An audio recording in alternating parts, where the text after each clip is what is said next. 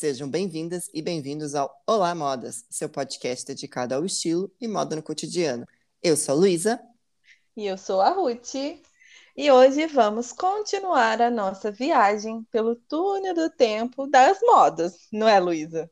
Vamos, bora entrar nesse, nesse foguete. Então, Ruth, na semana passada, é, você falou como a Revolução Industrial transformou a maneira como as pessoas se vestiam e consumiam moda.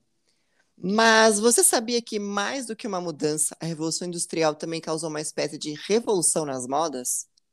É verdade, causou mesmo. Ainda mais na virada do século XIX para o XX, ele foi cheio de mudanças. Mas o que aconteceu de tão revolucionário? O surgimento da alta costura. Sabe aqueles vestidos luxuosos que as famosas usam nos tapetes vermelhos? Aqueles vestidos Sei, brilhantes. sim. Ai, apaixonantes. Então, os conceitos, o brilho e o glamour da alta costura surgiram nessa época. Com as transformações provocadas pela Revolução Industrial, a procura pela roupa manufaturada diminuiu consideravelmente. A produção em massa de peças prontas proporciona o surgimento de lojas especializadas em trajes, algo novo e que vai revolucionar a forma como a moda é consumida. Com o incentivo ao consumo provocado pela Revolução Industrial, a burguesia sentiu a necessidade de diferenciar-se da classe trabalhadora, buscando na moda essa distinção, e assim surgiu a alta costura. Aliás, ela surge em Paris na virada do século XIX para o XX, com a ascensão da burguesia às classes mais altas. Com dinheiro que, principalmente das indústrias da Revolução Industrial, essa galera tinha muito dinheiro. Uhum. Põe dinheiro, dinheiro nisso. Põe dinheiro nisso. Essa nova elite tinha dinheiro a dedéu para gastar.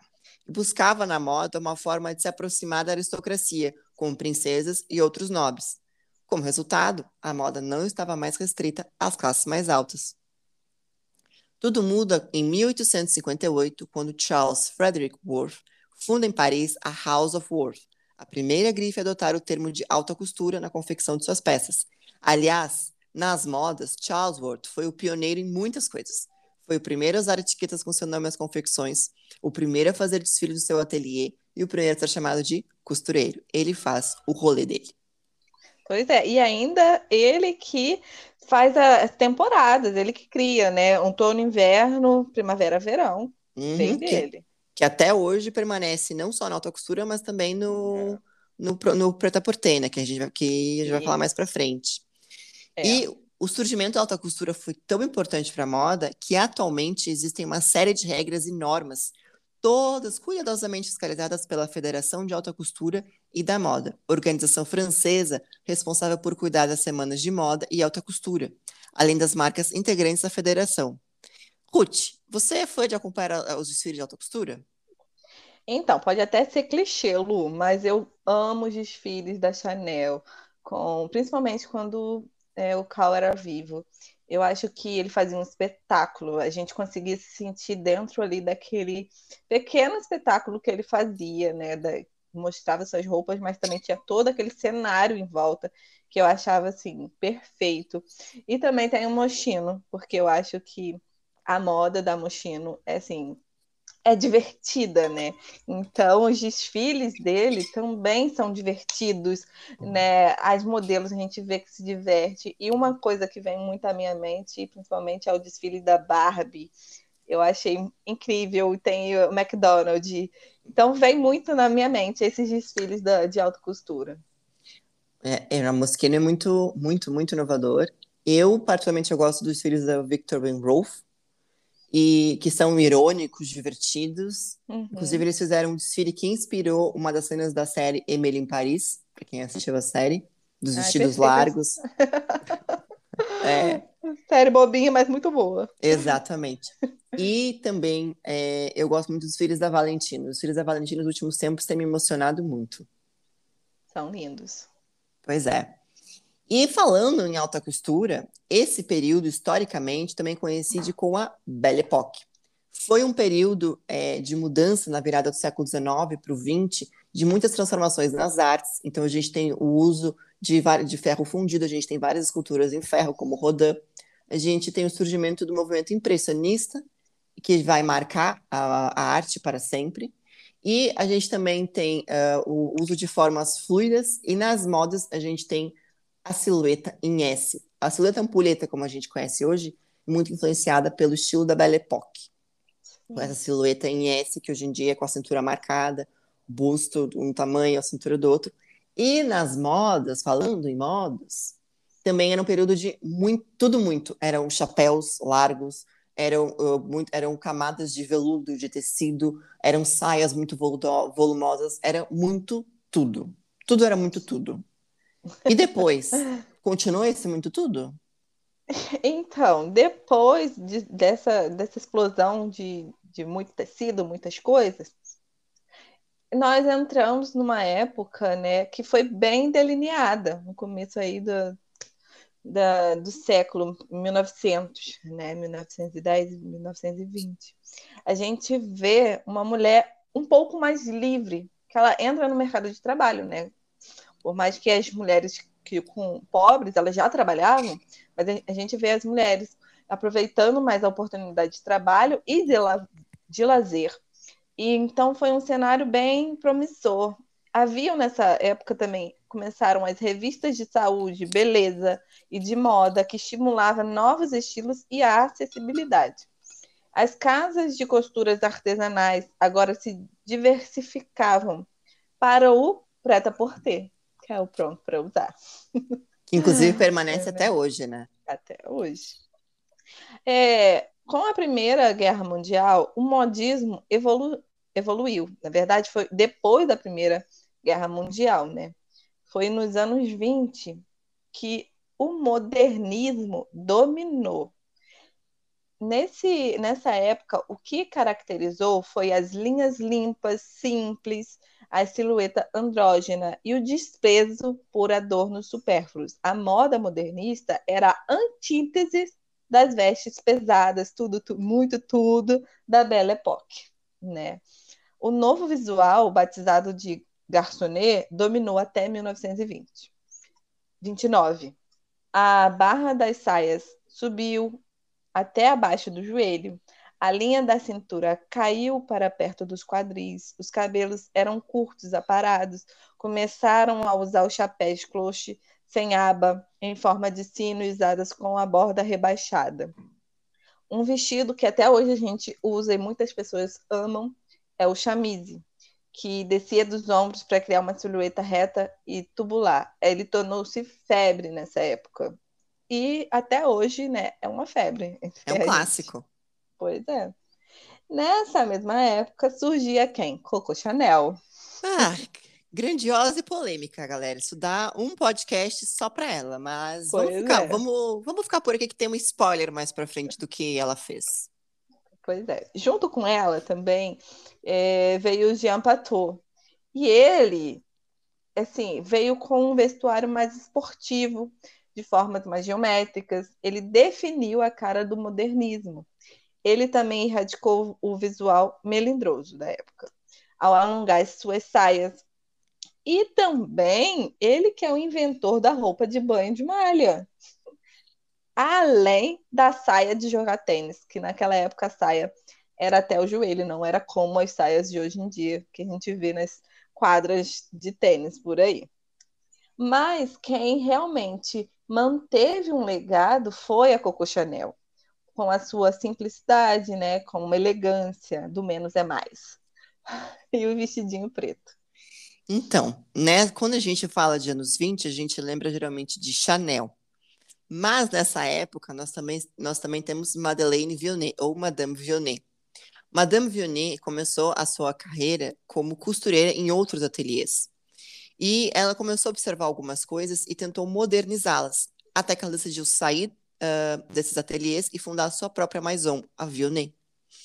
Ela revolucionou a forma como a roupa era costurada. Se antes a roupa era costurada quase que diretamente no manequim, no corpo, ela agora consegue colocar o tecido na mesa e fazer o corte em viés, em que ela consegue, digamos assim, trabalhar o tecido de formas diferentes. Isso foi revolucionário na moda e até hoje é usado.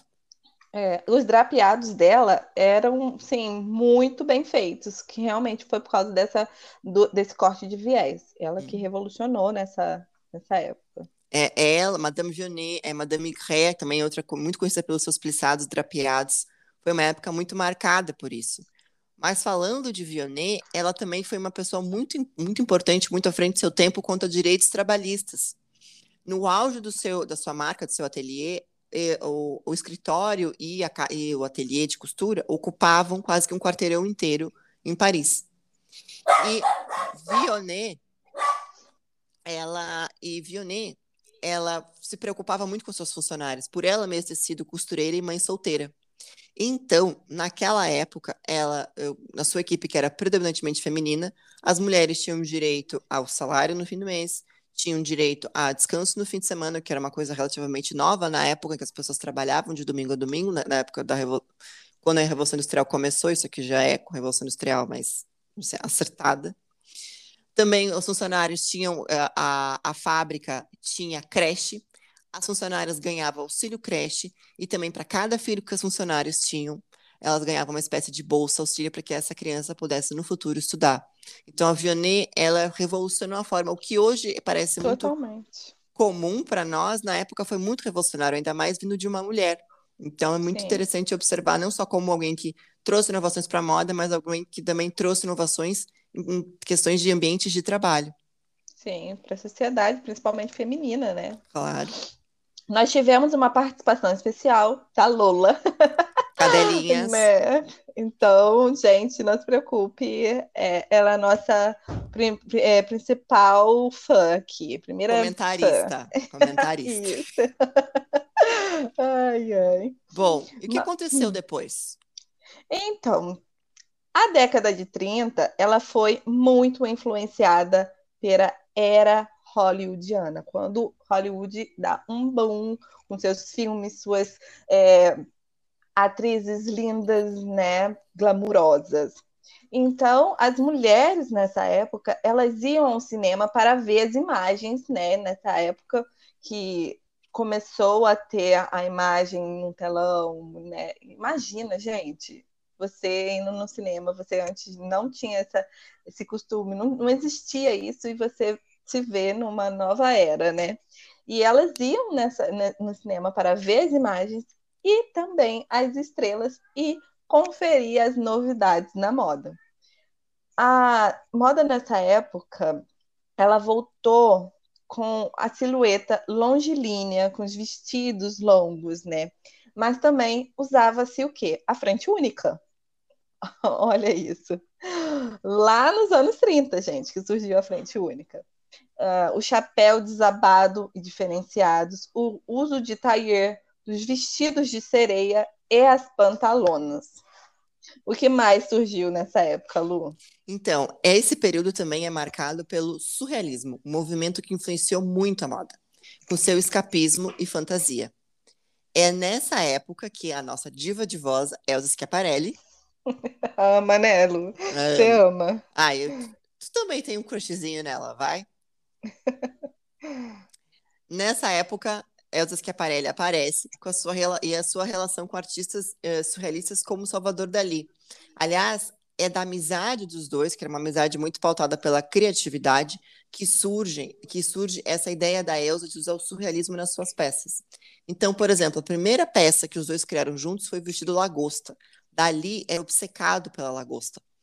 E é um vestido que depois vale muito a pena dar uma olhada, dar uma olhada, que ele é um vestido com a cintura marcada, a saia aberta, ampla, né, com longo, e tem uma super lagosta desenhado e tem uns babados que também fazem movimentos de lagosta. É bem interessante de olhar.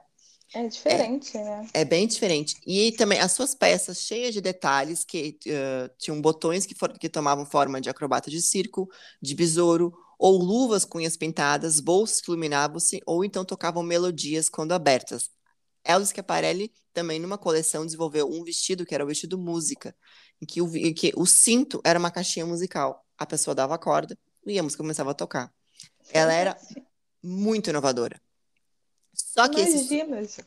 Imagina isso naquela época. Que uhum. louco. Sim.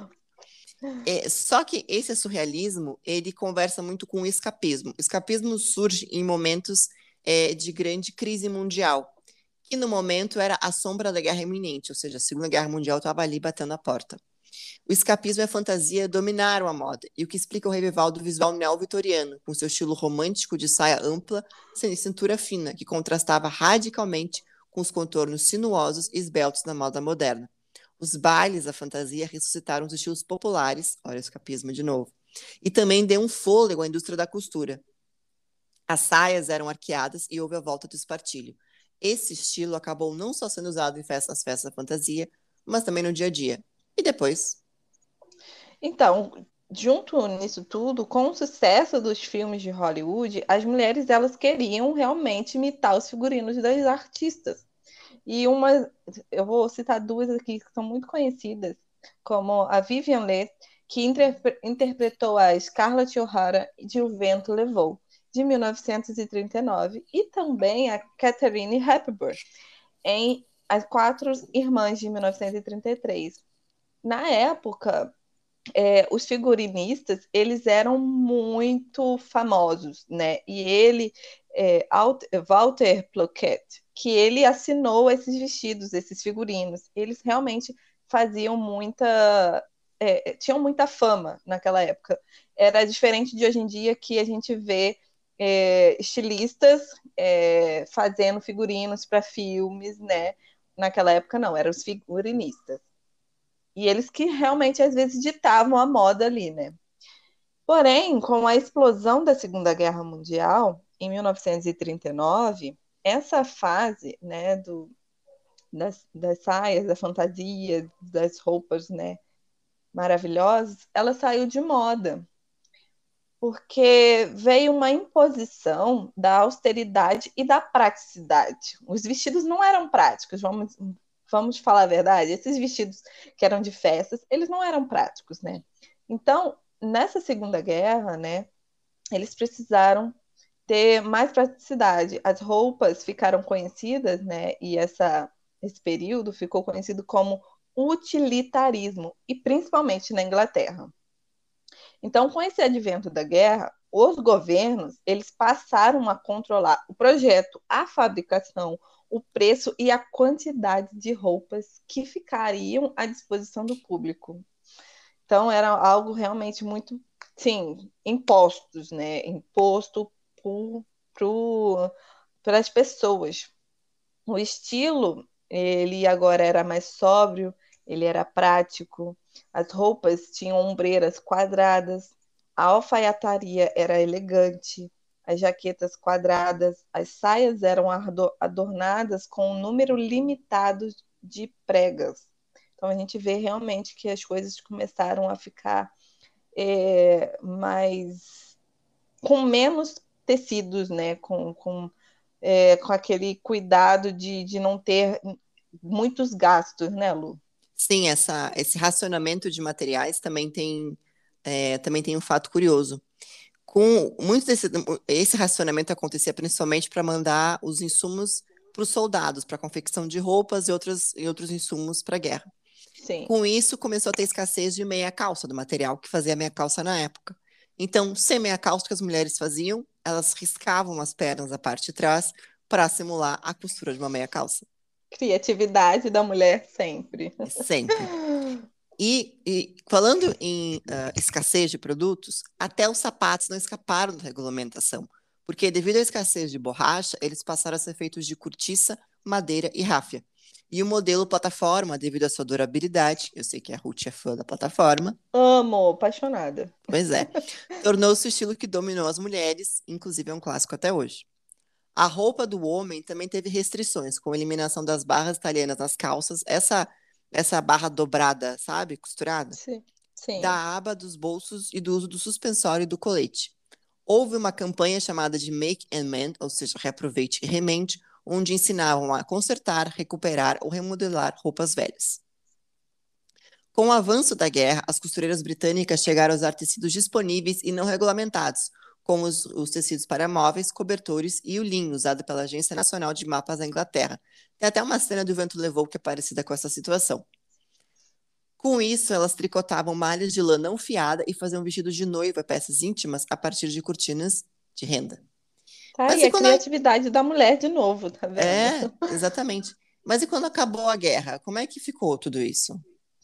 Então, com o, fim da guerra lá em 1945, ainda havia muito racionamento, né?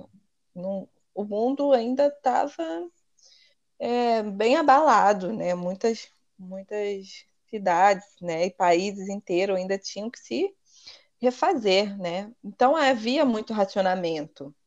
Mas um estilista lá em Paris, mais conhecido como Christian Dior, ele lança sua linha inicialmente chamada de Corolle. Não sei se, é o, se eu estou dizendo certo, gente, mas ela significa coroa de pétalas, com as suas saias longas que se abriam como flor. A cintura era afunilada e ombros levemente caídos. É, esse, essa, essa linha, né, essa coleção, ela foi rebatizada pela editora-chefe da Harper americana, a Carmel Snow, por nada mais nada menos de New Look. Então... O famoso, famoso. Pois é. Você tá vendo? Se a gente falasse Corole, quem que ia saber? Nada, né? ninguém. Todo mundo Exato. lembra do New Look. Look. Foi graças Exatamente. então a Carmel Snow que rebatizou né, essa coleção de, do Christian Dior. Por sinal, já que a gente está falando de racionamento e surgimento do New Look, que era um look uh, composto por um blazer de cintura marcada e uma saia super esvoaçante, que precisava até de mais de 20 metros de tecido, Dior conseguiu tanto tecido porque ele, a marca dele, era patrocinada por um, um fabricante de tecidos. Então, é muito interessante pensar que enquanto outras marcas sofriam racionamento com a falta de tecidos, ele tinha abundância justamente por esse patrocínio, por esse mecenato de um rico fabricante de tecidos. Privilegiadíssimo, né, Lu? Privilégio, sim, porque se, se ele teve tanto tecido foi porque ele mereceu. Ai, ai. Então, esse visual exuberante e feminino era considerado antítese do vestuário econômico e funcional da guerra. Porém, houveram vários protestos contra Christian Dior e suas criações, porque, como eu disse agora há pouco, cada uma delas demandava metros e metros de tecido. E numa época onde havia racionamento de pós-guerra e grandes privações, era considerado uma falta de sensibilidade. Aliás, as feministas desse período também achavam um retrocesso na emancipação da mulher devido ao estilo ultraconstritivo, justamente porque era uma roupa mais justa, em que a cintura era marcada e que, de certa forma, delimitava os movimentos da mulher. Porém, as clientes americanas, já que os Estados Unidos saíram muito fortalecidos depois da Segunda Guerra Mundial, gostavam tanto de Dior, gostavam tanto do que aconteceu com Paris nessa época. Mas o mundo dá voltas, né? Pois é. Mesmo com essa onda de protesto, Lu, o New Look ele restabeleceu Paris como a capital da moda. E depois de um ano, esse look se tornou tendência. E também foi nessa mesma época que, assim como Dior, outros nomes fizeram parte da volta das tendências de moda, como Balenciaga, o Jacques Fair, Edouard Molinex, o Pierre Balmain. Então, você vê que aí foram vários estilistas né, de nomes que surgiram nessa época. E ao longo dos anos 50, outras tendências começaram a aparecer e tomar forma, como a linha H, como a linha A. Essa linha A, ela alarga, alargava em direção à bainha. A linha Y era uma linha mais justa, mas também tivemos a saia calça, o macacão, a saia plissada, o casaco redingote mais curto, esse casaco redingote é tipo um sobretudo, só que ele é mais nas mais para a cintura, no quadril, né? A blusa cigana, o salto agulha, mais conhecida como escarpão, e o óculos de gatinho. Charme. Pois é. Então, nessa mesma época, vocês lembram que a gente falou de Chanel um pouquinho mais para cima? A polêmica Pois é. Hum. O Chanel saiu, saiu de sua aposentadoria na Suíça, indignada, botando dedos na cara de Dior, porque ela considerava que Dior, que Dior tinha uma certa falta de cuidado em relação ao conforto e à elegância natural da mulher, e começou a criar conjuntos simples de cardigan, algo que foi antítese do New Look. Assim também como Balenciaga, que criou o vestido saco em 57, e esse modelo virou tendência nos anos 60. Chanel, quando voltou Aliás, quando ela, quando ela digamos, decretou sua aposentadoria, a moda era de um jeito. Principalmente era a moda do pós-guerra, a moda ainda do pós-guerra. Uhum. Quando ela voltou, a gente já tem um outro cenário, como, como a Ruth acabou de falar, com vários tipos de silhueta, formas fluidas, o new look, e ela volta e ela critica tudo isso. Ela diz que a, a mulher ela não é, estava confortável. O que ela faz? Ela volta da sua aposentadoria e faz uma coleção que não foi bem recebida. Foi vista como uma espécie de. Foi uma, quase vista como uma coleção com verniz do tempo porque ela não inovou muito na época, ela apenas fez releituras do que ela já havia feito antes. Ela, inclusive, foi muito criticada na época, então foi vista como uma coleção muito mais é, antiga do que propriamente algo que contribuiu para a moda daquele momento. As pessoas queriam, eh, queriam algo novo, né? Sim, sim, queriam sair daquela, da, daquele passado que tanto que ainda evocava a guerra na, nas memórias, né? Era algo muito recente. Sim. Pois é. Hum. E falando em evocar épocas passadas. É, veio o neo-eduardismo, que foi uma tentativa de estabelecer valores de uma época passada e veio principalmente no vestuário masculino. Era uma moda elitista e nostálgica promovida pelos alfaiates da Savoy Hall ele consistia na silhueta de elegância contida, coletes de comprimento longos, apertados e de ombros estreitos, os paletós com gola aveludadas, abotoamentos até o alto, e as calças eram justas. Os chapéus, chapéus eram ligeiramente côncavos, repousando no alto da cabeça, e bengalas com castão de prata, gravatas, charvet e luvas de couro fino. Eles realmente quiseram voltar aí séculos passados, né, para poder se vestir. E a gente vê que era uma moda bem elitista, né, dos uhum. homens austeros. Só que, como o mundo não dá voltas, ele capota, numa virada bem irônica do destino, esse estilo neo-eduardiano acabou sendo adotado pela classe trabalhadora, e principalmente pelos mal afamados Teddy Boys, ou seja, os, os bad boys, os gangsters da época.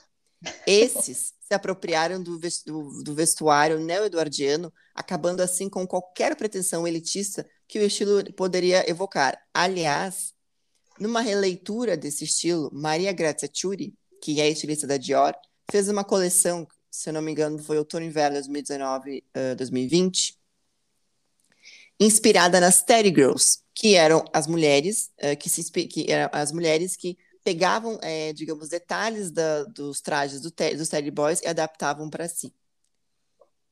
O mundo não dá voltas, ele capota. Pois é. é. Também essa aparência era foi rapidamente identificada pelo estilo de, denominado TED, que é uma abreviatura de Eduard. O paletó era comprido, com ombros quadrados e a gola de veludo, os quatro botões e a traseira sem costura. O estilo ele fundia o clássico do estilo eduardiano com os ombros largos da moda americana. Então as calças eram afuniladas, os sapatos com solado grosso e tinham um laço de cadarço conhecido como slim jam. Então foi realmente um ali. Eles pegaram do visual do neo eduardiano e também pegaram muito da moda americana da época. Uhum. Só que também surgiu nessa época o existencialismo. Essa, esse novo movimento, ele teve uma tentativa de antimódalo, né? Eles tentavam é, levantar uma bandeira da contracultura. Porém, acabou tornando tendência. a ironia, meu pai, a ironia. É. ele acabou sendo influen ele acabou influenciando a moda. E esse movimento cultural surgiu, na verdade, lá no final dos séculos 40, mas ele foi até os anos 60. A crença era de livre-arbítrio e na análise da existência humana. Lá na França, o visual era chamado de rive gauche, e inspirado na beleza de Juliette Greco, com, que usava cabelos negros e vestia-se toda de preto. Ah lá, as góticas suave. Pois é. As emos.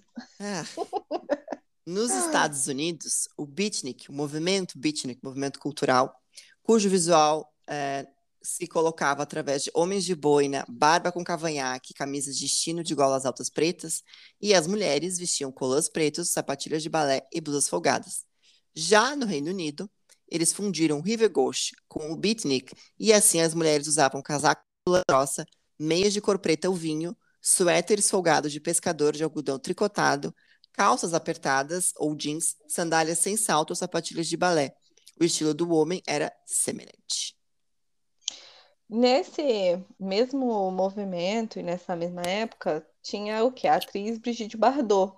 Quando ela usou, no casamento dela, aquele vestido xadrez cor-de-rosa, mais conhecido como Vitch, ele, sim, causou furor, né? O modelo, ele, ele tinha um visual simples e espontâneo, né? Não era aquelas coisas, não era o vestido branco, né? Que a gente vê por, por aí nos casamentos, cheios de, de brilhos e uhum. saias, né? Era um, era um visual bem mais simples. E Yves Saint Laurent, ainda estilista da Maison Dior, ele apresentou em 1960 a sua coleção Beat, que era com o tema do modernismo comum. Então ele traduziu esse modismo mais comum, mais simples, para uma alta costura. Vê, o que era para ser contra a cultura virou alta costura, né? Alta costura, pois é. Uhum, então. Bom, seguindo essa viagem de cultura contra cultura e alta costura, nós chegamos nos anos 60. E o que nós temos nos anos 60, a gente tem o, uh, digamos assim, uh, pela primeira vez em muito tempo, a gente tem uma espécie de. A gente tem a cultura jovem surgindo. Então, na música, com o rock, na cultura, no cinema, a gente vai ter a Nouvelle Vague, que é um movimento de cinema francês nesse período. Havia uma grande celebração da cultura jovem, o Youthquake, que foi, digamos assim, uh, essa essa vontade dos jovens de se verem diferentes, de consumirem diferente, de construírem algo diferente para si, longe dos horrores é, do que havia sido da guerra e do, dos últimos tempos. Havia uma vontade, digamos, de fazer algo novo. E dentro desse algo novo, nós temos o movimento do British Boutique, que surge na Inglaterra. Foi um fenômeno do público jovem londrino e era contrário às e ao contrário das lojas e boutiques de clientela madura, ah, madura, as lojas desse movimento eram administradas como boates, com decoração, música e vendedores se unindo para proporcionar uma nova experiência de compra. Essa é, digamos assim, a, a rua que foi o epicentro do British Boutique é a Carnaby Street, que até hoje é considerada um dos centros de compra mais efervescentes e diferentes de Londres. Mary Quant, sabe Mary Quant, uh, Ruth? Sei, sei, então, adoro. Então, tu é fã da mini saia? Amo uma mini saia, eu não gosto de, de saia no joelho, porque a mini saia é a saia da minha vida. Olha Sério. só, olha só. Mary Quant, a criadora da minissaia, então se você gosta de minissaia, agradeça a ela. Uma, uma grande vanguardista abriu a Bazaar, uma, a sua loja que tinha uma clientela eclética, atraída pela moda fácil de usar, de formatos simples e materiais inovadores. No, uh, usava materiais sintéticos, como, por exemplo, ankle boots de plástico, que tinham cores claras e brilhantes, com efeitos causados pelo revestimento. A mini saia criada por Merkel, tornou-se sinônimo de moda feminina e também da sua e também emancipação sexual no auge dos anos 60. Devemos agradecer a Mary Quant, tá vendo, gente? Olha só. e nessa mesma época, teve a Era Espacial, né? Que foi que inspirada foi... pela corrida espacial. Espacial, né? entre Estados Unidos, provocada pelos Estados Unidos e a União Soviética, é, atual Rússia isso. e outros países. Verdade. Então eles aproveitaram nesse burburinho todo, né? Porque o tema da época era as viagens espaciais e a, a ficção científica, né? E um estilista parisiense, André Corregis, é, incorporava os estilos minimalistas, tecidos brancos e materiais sintéticos modernos, reflexivos e brilhantes, Os acessórios, como chapéus de forma de capacete e botas de pelica brancas ou envernizadas. As meninas lunares desse estilista, ele usavam calças esbeltas com túnicas e casacos curtos, ou as mini saias com botas até a panturrilha em couro branco macio e formado, formato quadrado. Quem não se lembra de imagens, né, com aquelas modelos é, com a bota branca até o joelho, os vestidos né, em linha A, é, com duas cores, né, Lu? E capacete na cabeça, gente. Sim, ou o vestidinho todo branco também. Sim, é muito forte uhum. nessa época, porque tinha muito essa pegada futurista, né? E, e também da, das corridas espaciais, das viagens, né? A, a própria é, no cinema, ficção científica. Então é muito, muito forte essa, esse movimento, né? Inclusive tem um filme uh, com Audrey Hepburn é, que se chama Como Roubar um Museu ou Como Roubar um Milhão de Dólares, é alguma coisa assim. É, depois uhum. dá um uhum. Google, procura Audrey Hepburn, é, filme Roubo Museu. Que ela, em mais de uma situação, usa um traje com essa descrição. O traje é Givenchy, mas uhum. é, bem, é bem da época, assim, então vale a pena dar uma, uma procurada até para entender como isso também influenciou o cinema. Pode deixar. Então, nesse mesmo período, Pierre Cardin, em 64, fez uma coleção de roupas para homens e mulheres que incorporava golas arredondadas e camisas de gola alta fechadas de jersey, saias curtas, colã de corpo inteiro tricotados, calças e chapéus de, em forma de capacete com viseiras de plástico moldado. Emmanuel Ungarro, também um dos estilistas mais importantes da época, em sua parceria com Sonja Knapp, na coleção de 65, demonstrou sua visão de moda jovem e futurista, com casacos e ternos de cores vivas, bermudas, vestidos em formato de A, vestido de renda transparente, botas de cano longo, meias acima do joelho e peças metálicas. Aliás, Paco Rabanne Passo, Paco Rabanne, se você hoje em dia gosta de usar peças metalizadas com medalhinhas, tem a ver com ele. Passou a produzir vestidos inovadores e culturas de peças ligadas por elos de corrente. Os clientes podiam comprar uma caixa de discos de plástico que eram unidos com metal para compor a peça escolhida.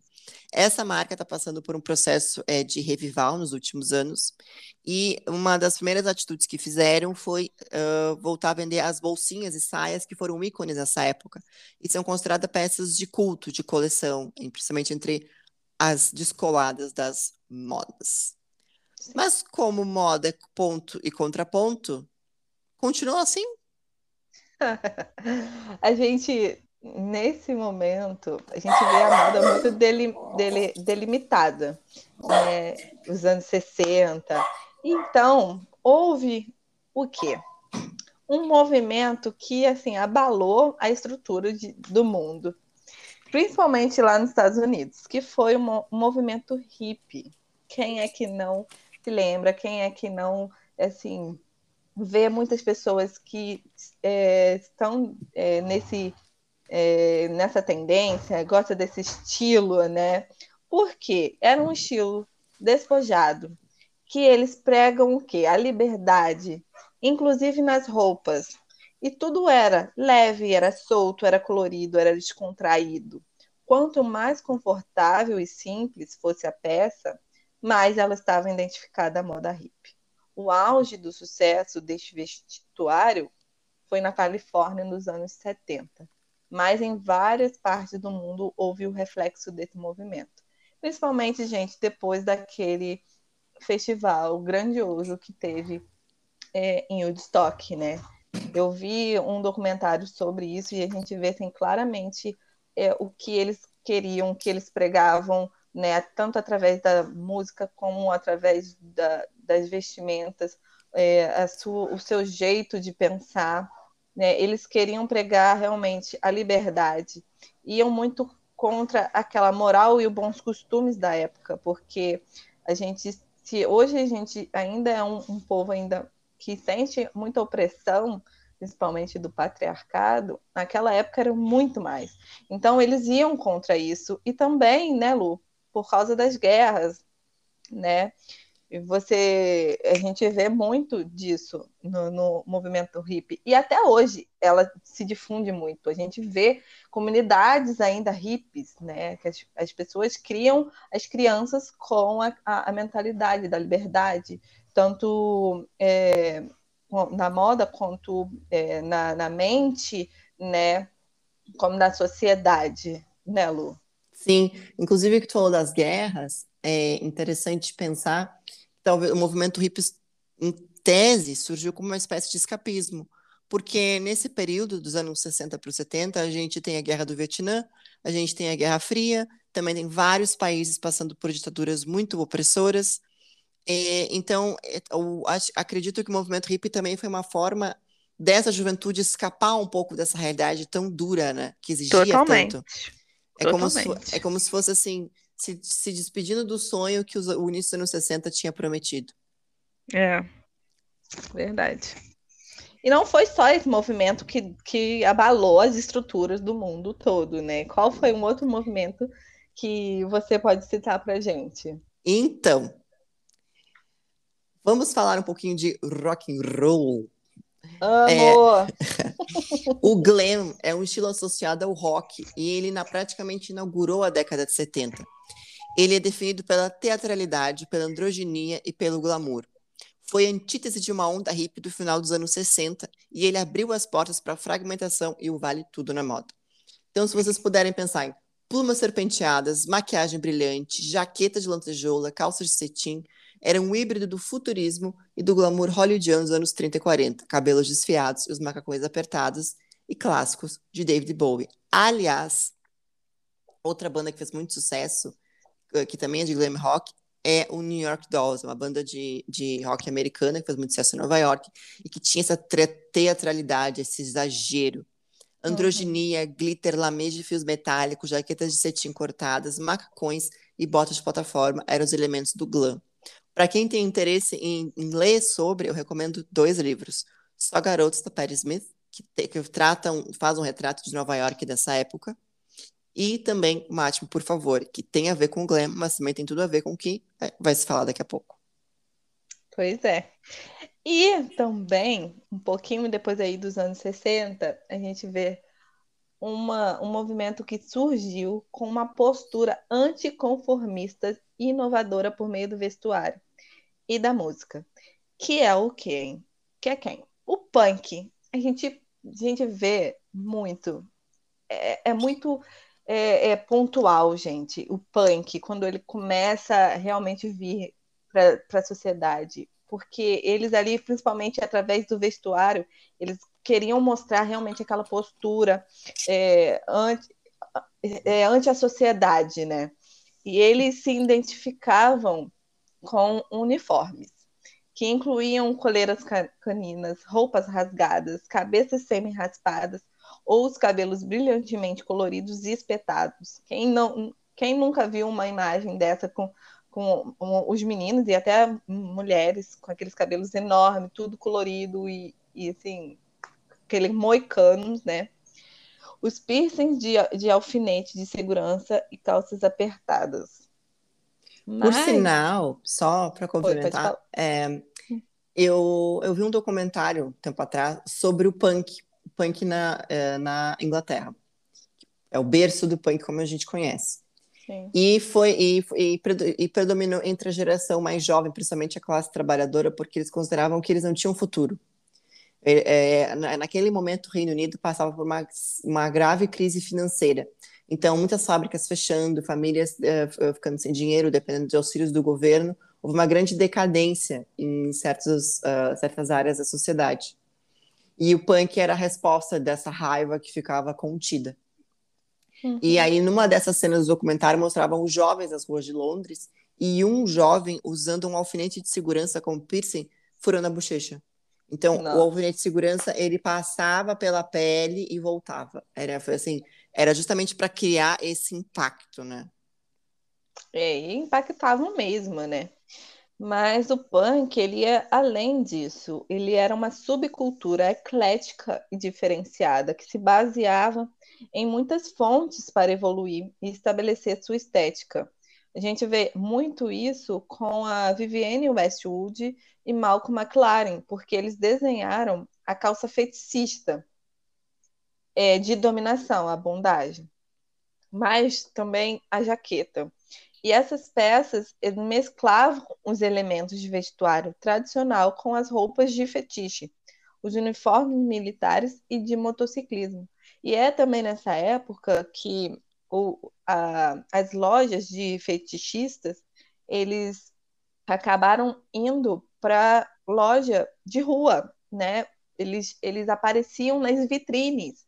Então, eram algo que eram muito assim, mal vistos, então eram escondidos, né? Era uma parcela de uma população que eles, eles tinham que buscar é, em lugares bem assim, de, escondidos essa moda né, da, do fetiche. Mas com a Vivienne Westwood, eles colocaram, estamparam blusas, é, camisetas com, com várias estampas, assim, que se você visse, que eram, assim, homens beijando, né, é, é, parte do corpo, e tudo estampado ali, e, e, e nas vitrines, nas ruas. Então foi uma época que a, é, houve uma revolução, né, do o punk trouxe muito assim para a cara da, de uma sociedade muito é, é, cheia de pudor, né? A gente Sim. pode dizer assim. Sim, e nessas estampas, uma, uma, uma das camisetas tinha a estampa que era Please Kill Me, ou seja, mate-me, por favor. É bem pesado. Pesado, é. E, é, e aí, é, isso aqui ao mesmo tempo é uma coisa muito punk. Você vai parar para pensar. Verdade. Então, é daí também que surge o nome do livro.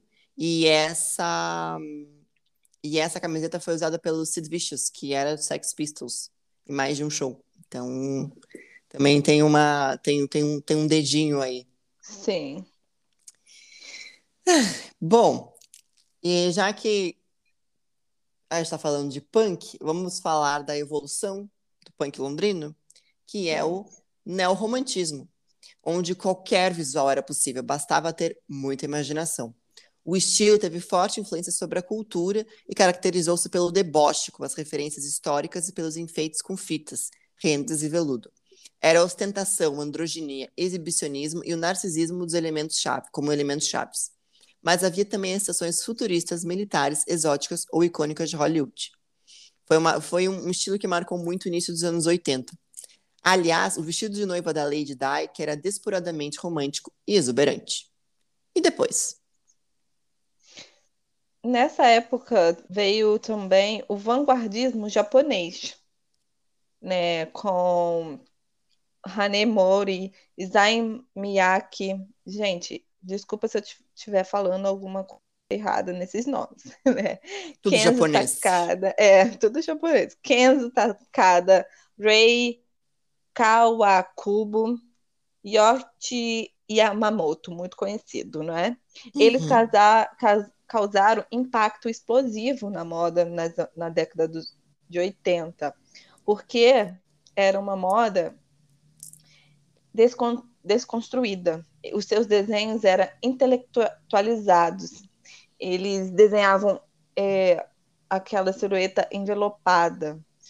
É, eles promoviam bem um bem-vindo contraponto à época que era de, dominada pelos apelos aspiracionais, pelo zelo com a forma e pela val valorização dos ombros. Então, eles desconstruíram a silhueta, na verdade, né?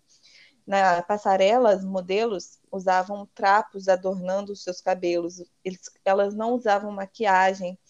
E a maquiagem, na verdade, ela tinha um lábio inferior aparentemente arroxeado, como hematoma. As roupas eram esfarrapadas, elas não tinham relação com a forma do corpo, né? Declaração política, né? E com viés pejorativo até certo ponto justificável, cunhou-se a expressão do visual mendigo. E mais alguns movimentos que nós vemos por aí, é, teve outros contrapontos. E qual foram esses, Lu? Então, ao contrário é, do vanguardismo japonês e do, do, de toda essa estética de visual mendigo, nosso próximo movimento são os Yuppies, que era uma tribo super consumida com poder aquisitivo, ou seja, a galera tinha muita grana para gastar e era obsessiva por estilo. E eles dominaram os anos 80. Inclusive, os Yuppies podem ser vistos em dois filmes muito icônicos da, dessa época, que é Uma Secretária de Futuro e Wall Street, O Dinheiro Nunca Dorme. Aliás, Wall Street, O Dinheiro Nunca Dorme é, é assim, é o típico Yuppie, é, é, é a, as características do típico Yuppie dessa época. O visual era masculino e, e, com o clássico terno de trabalho, com lapelas profundas, ombros muito largos e paletós com peito duplo, compondo uma silhueta que lembrava a alfaiataria clássica dos anos 30. Para as mulheres, as silhuetas eram lineares e anguladas, de modo a não enfatizar a feminilidade. Aliás, é nessa época que surge o power dress, ou seja, o vestir-se poderoso, já que as mulheres começaram a tomar cada vez mais, é, ganhar posições em espaço de poder, também tomar mais o mercado de trabalho e para, digamos, elas se sentirem mais respeitadas e também é, se sentirem uh, integradas a esse ambiente, elas passaram a usar uh, roupas que as faziam sentir, de certa forma, poderosas e respeitadas. Não que roupa é, julgue inteligência, não que roupa coloque isso, né? Mas na, naquela Sim. ocasião, naquele momento, era o que era o que acontecia e marcou muito a época, o power dressing. E falando nisso, as cores predominantes eram azul marinho, o bege, ou então assertivos tons de vermelho e azul royal. Mas, Ruth, como tudo na vida é uma grande caixinha de surpresas, e os Yups, o que aconteceu com eles depois dos anos 90? Ah, menina. Então, porque nessa onda, né, de, de vários movimentos que a partir dos anos 60, né, aconteceu, o boom que teve, também tivemos um movimento que, assim, até hoje muita gente lembra, né, principalmente porque veio do que da cena musical de Seattle, lá nos Estados Unidos. Ela é caracterizada pela ausência de polidez e artifícios, bem como a sua acessibilidade. De quem que eu tô falando? Dos grunge. Gente, impossível não lembrar dessa época icônica do começo dos anos 90. Essa esse movimento, ele teve um avanço na moda dos anos 90. E a banda Nirvana, que a gente conhece até hoje, muita gente ainda ama, né, ouve. Esses dias mesmo eu estava ouvindo algumas músicas dele que eu amo. Ela foi muito decisiva para, para acelerar a difusão desse estilo né? E assim também como um filme chamado Vida de Solteiro de 1992 tem muito esse as roupas, né, a, a vida do, dos grunges. É, eles eram vistos como uma rebeldia da juventude. A imprensa batizou de geração Z. Mas sobre isso, a gente vai fazer um episódio, né, Lu, mais para frente, sim, falando sim. sobre o é, assunto. É, até vou deixar. Uh, é bem importante frisar que é, o que a imprensa da época, dos anos 90, batizou de geração Z, não tem nada a ver com o que a gente escuta hoje em dia sobre geração Y, geração Z, baby boomer, geração X.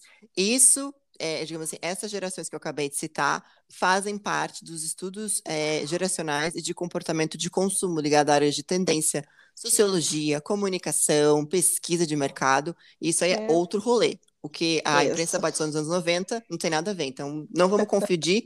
e que nem a Ruth disse, a gente vai falar disso mais para frente. Isso. Então, as roupas dessa época, né, é, eram descoordenadas, desalinhadas, sobrepostas, né? A gente lembra, era camisa por cima, é, por baixo de, de casacos, né? Casacos grandes. Tanto o homem quanto as mulheres, eles usavam cabelos longos, lisos, camisa xadrez a camisa xadrez, menina, até hoje é, é o símbolo do grunge, né? É. O jeans, o jeans retorcido, rasgado, sobre as cuecas, cuecas enormes, né? Também que sempre ficavam à mostra. Eu lembro dos meus tios, gente. É, é, é a visão. Eu sou de 1990, mas eu lembro dos meus tios, assim, eu sete, oito anos, deles usando esse tipo de roupa. Então, é bem característico mesmo. Eles usavam aqueles coturnos, né, que são as botas do exército, ou o tênis de lona da Converse All Star. Famoso. As mulheres. É, muito famoso.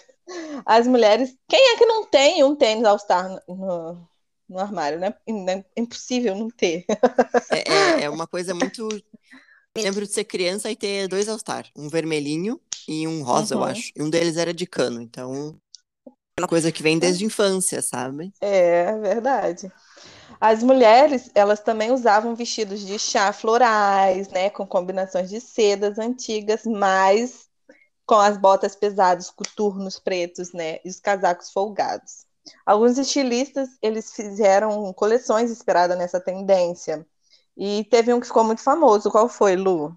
Foi o Marc Jacobs. Ele uh, surgiu eh, nos anos 90 e muita gente hoje em dia conhece Marc Jacobs pelo seu trabalho na Louis Vuitton, que ele foi diretor criativo acho que por mais de 10 anos.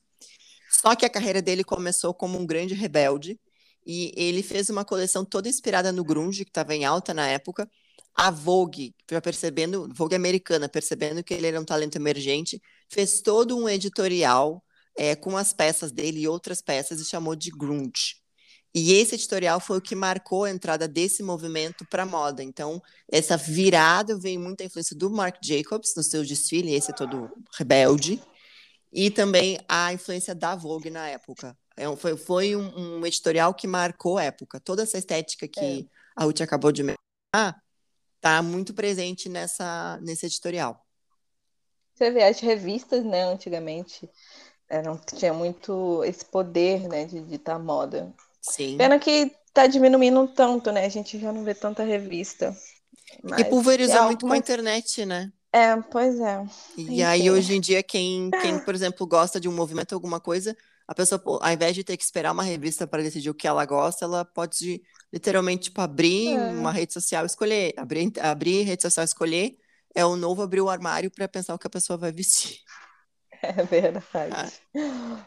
E mais o que vem por aí pelos anos seguintes? Pois então, nos anos 90, nós tivemos o desconstrucionismo, que é ligado ao design de moda belga, em especial o estilista Martin Margiela, e que tratava-se de uma moda que se preocupava com a recuperação e a reciclagem, a partir de objetos existentes redesenhados para criar uma peça nova de roupa. Por exemplo, luvas de couro transformaram-se em gargantilhas, sapatilhas de balé em bolsas de noite, meias militares em blusas, cacos de pratos num colete, roupas velhas e descoordenadas em matéria-prima que, desmontada e fundida, resultaram em uma nova indumentária. E se a gente vai parar para pensar, isso aqui é na metade dos anos 90, e hoje em dia a gente tem várias marcas e vários movimentos que se preocupam com a sustentabilidade, em, digamos, é, renovar roupa, né? E é, é uma coisa que. Customização, né? Isso, customização. E uma coisa que vem, nossa, de eras, muito antigo. Mas uhum. depois.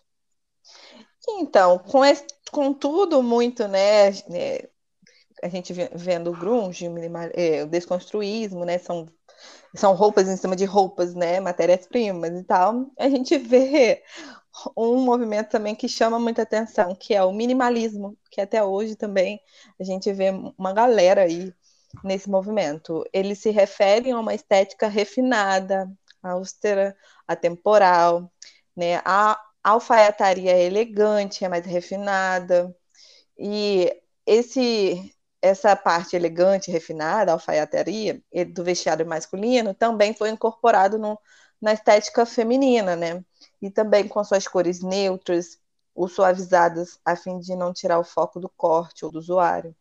Os enfeites supérfluos também foram dispensados. E para um, um minimalista muito conhecido, Humbert Lang, essa estética ela é sem referências. Né? Então, a gente sabe quem me lembra muito? O Steve Jobs, que Sim. ele usava só uma camisa preta, jeans, né? Sim. né? Então, sem muita sem muitos elementos. Ele que me vem à cabeça quando eu penso do minimalismo. Ele, né? inclusive, é. ele, ele falou numa entrevista por que ele só usava as mesmas roupas quando ele ia se apresentar nos eventos, ia apresentar alguns eventos da Apple. Uhum. Ele disse que ele pegou essa inspiração de uma espécie de um uniforme e tentou implementar na empresa, e quando não colou, ele adotou para ele. Porque. E eu também. Não, é porque para ele o que interessava era o que ele ia apresentar e não ele. Sim, e também é, eu já ouvi que é, o gasto de energia que a pessoa tem para montar um look, ele, em vez de gastar nisso, ele gasta na apresentação e na, na, e, e na, na parte toda técnica de fazer as coisas acontecerem, entendeu? Sim, sim. Eu concordo um pouco, mas também discordo muito. sobre isso. Eu acho interessante esse movimento, mas eu gosto mais realmente de tudo muito. Quanto mais, melhor. É, pois é. E vamos, né, na nossa linha aqui temporal. Qual o que vem agora, Lu? Então, nós chegamos. Quem, se você foi criança nos anos 90, no início dos anos 2000, você vai poder dizer com orgulho: eu fui, eu tava. Porque nós eu fui, chegamos... eu tava. Eu fui, eu tava dois. Porque eu fui, eu tava, Ruth, eu fui, eu tava, nós estávamos no início dos anos 2000, que é quando começa o pós-modernismo, já que é uma época em que não se pode mais falar de uma tendência, um movimento, e sim da escolha de muitas tendências. As calças podem ser esguias adaptadas, estilo pijama, coladas e volumosas, ou os tecidos incluem, incluem materiais metálicos, puros, óticos ou inspirados em temas africanos. As cores variam de tons quase crus a matizes vívidos eletrizantes, ou seja, quase tudo era uma tendência. E esse visual ele pode ser inspirado num estilo urbano, em subculturas, num gênero musical, numa época histórica ou a partir de culturas que até pouco tempo desconhecidas e recém-reveladas pela globalização. Também é uma época em que a cintura da calça lá baixa, o umbigo, o, o top sobe, o umbigo fica de fora. A gente vê muitas, tipo assim, era tudo muito tudo, era tudo muito sexy, era muito romântico, tudo acontecia muito ao mesmo tempo, muito inspirado no que havia acontecido antes. Então, a partir dos anos 2000, a gente tem uma fragmentação de um estilo. A gente não tem mais uma década marcada como estilo, como a gente vem mostrando até agora, mas a gente tem vários períodos para várias épocas e Verdade. vários estilos. É, e a gente vê muito isso com a vinda da internet, né? O boom da internet, que todo mundo é, começou a se mostrar, a, a, a entregar seus, é, os pensamentos ali em blogs, né? Deixar, deixar rolar suas ideias, né? E eu acho muito interessante isso, porque não é delimitado mais, sabe? Eu uso o que eu quero, eu uso o que, que me dá vontade, né? é, a gente vai desconstruindo muitas ideias, muitos é, estigmas da sociedade. É muito interessante a, o final dos anos 90, começo dos anos 2000, né, também com as questões das blogueiras, né, que foi aí que teve um boom das blogueiras, que hoje é pelo Instagram. Mas Sim. não era pelo Instagram, era um blog que elas era escreviam. Isso, né? Então é muito interessante essa evolução da moda. Né, Houve também uma democratização, né? As pessoas elas não precisavam mais, não precisam mais seguir o que a revista, que nem a gente comentou nos anos 90 sobre o poder que as revistas tinham. Hoje em dia, as pessoas, as pessoas podem escolher o que elas querem usar e, pode, e, são, e são fiéis àquilo que elas gostam, não aquilo que foi determinado que elas deveriam gostar. Verdade. E é muito bom isso, porque cada um usa a sua criatividade uhum. né? Deixa a criatividade rolar, né? Aí eu fico pensando, será que o que mais pode vir pela frente, né? Muita coisa pode vir pela frente. Eu fico pensando assim, gente, já fizeram de tudo, mas ainda tem muito mais para explorar, né? Então isso que é o mais assim gostoso da moda. E falando para frente, como é que tu imagina o futuro da moda? Ai, como hoje já tem assim, milhares de coisas, milhares de ideias, eu acho que sim, vai ter muito mais. Vão, vão grupos e países, sabe, sociedades vão ter muito mais espaço, sabe, Lu? Porque uhum. hoje ainda a gente fala muito da Europa, né, Estados Unidos, que são os maiores, né, grupos, é, principalmente financeiros. Mas Sim. eu acho que é, com, com esse, até com essa questão do é, da diversidade dentro da, próprio, da própria moda, porque hoje a gente já vê modelos né, com, com é, a cor diferente, raça diferente, é, tamanhos diferentes. Então, eu acho que a moda só vai aumentar isso, sabe? Sim. Quanto mais a gente também abrir nossa mente, né, daqui para frente, né, a gente já vem desconstruindo muitas coisas, eu acho que a moda ela só vai aumentar, só vai evoluir mais, a gente vai conseguir é, ir em lugares que a moda, assim, tem as suas é, nuances, tem as suas, igual assim, numa tribo que eu acho assim incrível a, a, o jeito que eles fazem cores e, e, e tecidos. Isso vai sair dali também, porque já sai, só que ainda é pouco. Então, eu acho que vai sair mais, sabe? Em, em, países que não são vistos, a moda não é muito difundida, sabe? Então, eu acho que a gente vai ter, a gente vai ver muito mais de países que, que, que não tem um espaço, entendeu? Eu acho que a gente vai conseguir ver mais essa diferença, que não é, vai Sim. ser mais só Europa e Américas, vai ser de outros países que, que já estão tomando né, forma uhum. de espaços dentro da moda. E você, uhum. O que, que você pensa? Então, é, com o que você trouxe, eu também tenho uma visão de que agora a gente, a, a moda ela não está mais delimitada só ao nosso corpo físico, ao nosso enquanto indivíduo físico. Por que eu digo isso? Cada vez mais, principalmente agora né, nesses, nesses tempos de pandemia, em que as pessoas ficaram dentro de casa, relacionamento diretamente com telas, é, eu acredito muito que a realidade aumentada veio para ficar. Uhum. E eu acho que cada vez mais a gente vai consumir roupas que elas não existem no mundo real. É, ah, sim. A gente vai falar isso no episódio, né, Ruth, sobre as sim. NFTs, sobre roupas virtuais. E eu acredito que cada vez mais esse vai ser, vai ser o futuro, vai ser a alma do negócio. É, a gente vai ver cada vez mais as pessoas, digamos, querendo mostrar a roupa pelas redes sociais, então também vai ter esse poder, né? E também não vai necessariamente o look ele não tem que ser consumido, uh, digamos, é, consumido no sentido de ter, eu ter, preciso ter no meu armário. Toque, pra, né? O toque. toque, né? É para que ele possa existir. Ao mesmo tempo, eu também acredito que cada vez mais a gente vai se preocupar com sustentabilidade, com compra de, de tipo, uh, aumento de brechós, ou então aumento de lojas uh, de, de aluguel de roupas. É, as marcas também estão passando a investir cada vez mais em uh, roupas feitas com, a partir de roupas que já existem. Então, a Miu Miu já, já fez assim, duas coleções aqui, porque na grife italiana, que é a irmã mais nova da Prada, Sim. E a Prada tem todo um, tem todo, digamos, uma abordagem diferente, é a diferentona do rolê, sabe? A prima diferentona chique é a Prada. Pois é. E a Miu Miu já fez a, já fez acho que duas, três coleções com peças de roupas, misturando uh, peças de arquivo com é, peças uh, que foram, digamos assim, é, foram garimpadas em brechós é, ao redor do mundo. Então, acho que ter esse crash entre a roupa Sim. que já existe com a roupa que a gente quer produzir, mas entendeu? Vai ter essa grande mistura do que já existe Entendi. com o que ainda vai ser feito. E, também é. acho que cada vez mais o consumidor questionando, uh, uh, também questionando, se posicionando no seu papel, tipo, ah, se eu detenho o poder, o que eu posso fazer com ele, sabe? Como eu posso contribuir para causas positivas? Entendi. É, a gente tem muito tem muito o que ver ainda pela frente, sabe? Tem muito o que acontecer.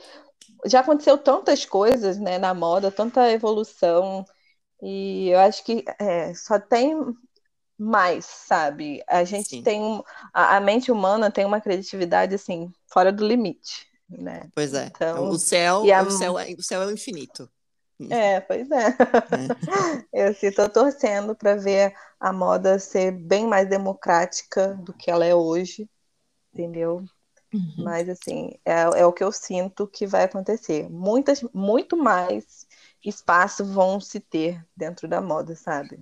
Vão sim, acontecer. Sim, e a gente vai falar disso aqui para frente, né? Com certeza, Lu.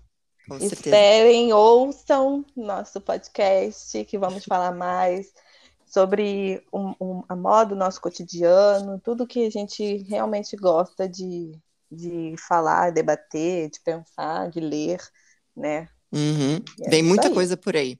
E antes da gente encerrar, eu vou deixar uma pergunta. E você, caro ou cara ouvinte, como imagina o futuro da moda? Hum? Fica aí esse questionamento. E a gente se vê no próximo episódio. Até mais. Tchau. Até mais. Tchau.